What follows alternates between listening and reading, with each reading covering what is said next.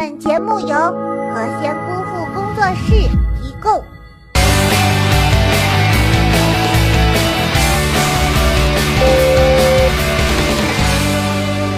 Hello，小孩子们，欢迎收看今天的囧闻娱乐框，我是马喵喵。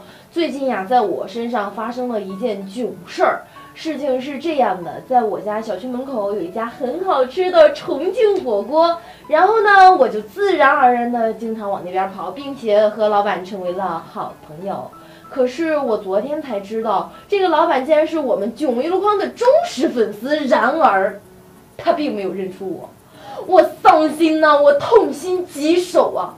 他看着视频对着我比了五分钟之后才承认，他之所以没有认出我，是因为我本人要比视频上瘦很多。于是我就又点了两盘羊肉。没错，我就是这么好哄。姑父说了，搞笑才是硬道理。好了，赶紧来看今天又有哪些囧事儿吧。从前呢，有一个姑娘，她一直想要环球旅游，然而她又没钱，于是这个愿望就这么一直挂着。直到有一天，她发现了这么一个画风清奇的交友网站。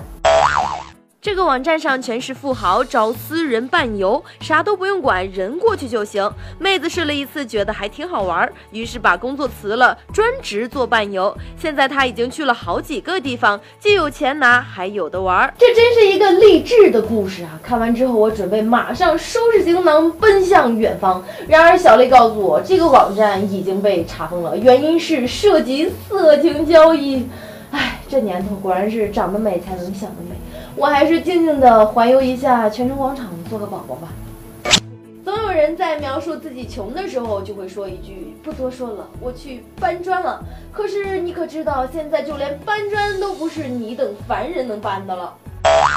约翰尼曾经是一个建筑工人，专门在工地上砌砖头的那种。后来他发现自己对各种石头有一种近乎痴狂的喜爱，于是他开始尝试了解石头的构造和形状，并且利用每块石头的独特形状，在它们之间找出一种平衡。渐渐的，都有了美感，令人称奇。看完之后，小泪深深地吸了一口济南的雾霾，然后倒在了风中。在山的那边，海的那边，有一群名画家，他们画风成谜题，他们活泼又聪明，不懂审美如我，实在是看不懂啊。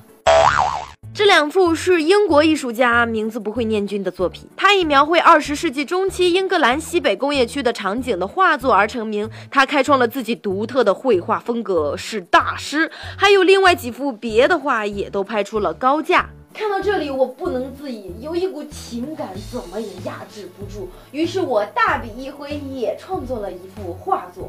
值多少钱，你们就看着给吧。好听点是抽象派，说不好听的，这简直就是一坨翔嘛！李湘家的小公举，还有教主家的漂亮老婆，还有下面的这位萌妹子，我发现叫 Angela 的妹子都不是那么简单。这个妹子名叫 Angela，从小特别喜欢古典式长裙。十五岁开始，她就模仿迪士尼公主们的服装，自己做长裙，一直到了现在十八岁。她做一件长裙最多要花二百五十个小时，能用掉十一米的布料，做出来的成品都极其的精美。Angela 说，她希望以后能把这个当成一项事业，能一直做自己喜欢的裙子。唉。别人家的公主梦，为什么我小的时候就只会拿毯子披在身上，拿卫生纸筒缠在头上呢？唉，忧伤，淡淡的忧伤。冬天啊，又到了该吃火锅的季节，那么本期我们就来盘点一下那些奇葩的火锅。近日，在东京池袋的一家专营九州料理的居酒屋推出的一款肉火山火锅人气爆棚。在日式辣味大酱调制的锅底上，耸立的是由涮肉片层层堆积而成的火山，高度达到二十九厘米。其冲击的视觉效果在日本的社交网站成为热门话题。这个不就是肉多了一点吗？怎么的？谁还没吃过肉咋的？然后还有第二个集成式火锅。即蒸、煮、烤一体，四层火锅满足吃货的全部需求。第一层是火锅，第二层是烤肉，第三层是香锅，第四层是蒸锅，一次性满足你的四顿要求。哎，这种火锅我吃过啊，果然是站着进去，扶着墙出来。还有第三个，日本的纸火锅采用日本特制的油纸代替锅，这纸浴火有吸收杂质与油腻的特性，可以维持汤底的清爽，让久煮的食物维持原有的鲜美。可是它真的不会煮着煮着就着起来了吗？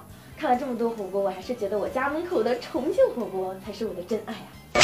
那么本期我们就来说说冬天来了，你最喜欢吃哪一款火锅呢？赶紧添加我们的微信公众账号“和仙姑父视频”和我们互动起来吧！幸运的小朋友会得到我送出的大礼包一份。当然，如果你想要知道自己有没有获奖，就可以在我们的微信公众平台回复“中奖名单”，就可以知道自己有没有中奖啦！当然，为期三天哦，过期不候。好啦，到这里本期的节目就结束了，赶紧拿出手机扫一扫这个二维码，或者添加微信账号“和仙姑父视频”，把互动答案告诉我，也可以把看到的九文告诉我。想要私信我，就可以去搜索我的微博“马喵喵”，这样就有机会获得我送出的大礼包啦。好啦，九一路况每天更新，明天见。你说你看惯了那些用动画代替真人的吐槽节目，对其又爱又恨。你说你忍受不了呆板的娱乐节目，本想拿来消遣，却变成催眠工具。说你从来不信参与互动赢奖品的鬼话，只当是糊弄观众的惯用戏码。二零一六年妹子说热剧全新改版，美女主持，真人出镜，甜美外表，犀利毒舌，刷爆你的眼球。搞笑吐槽，玩坏影视剧，带你轻松追剧不狗带。巨资打造，奖品丰厚，互动大奖等你来拿。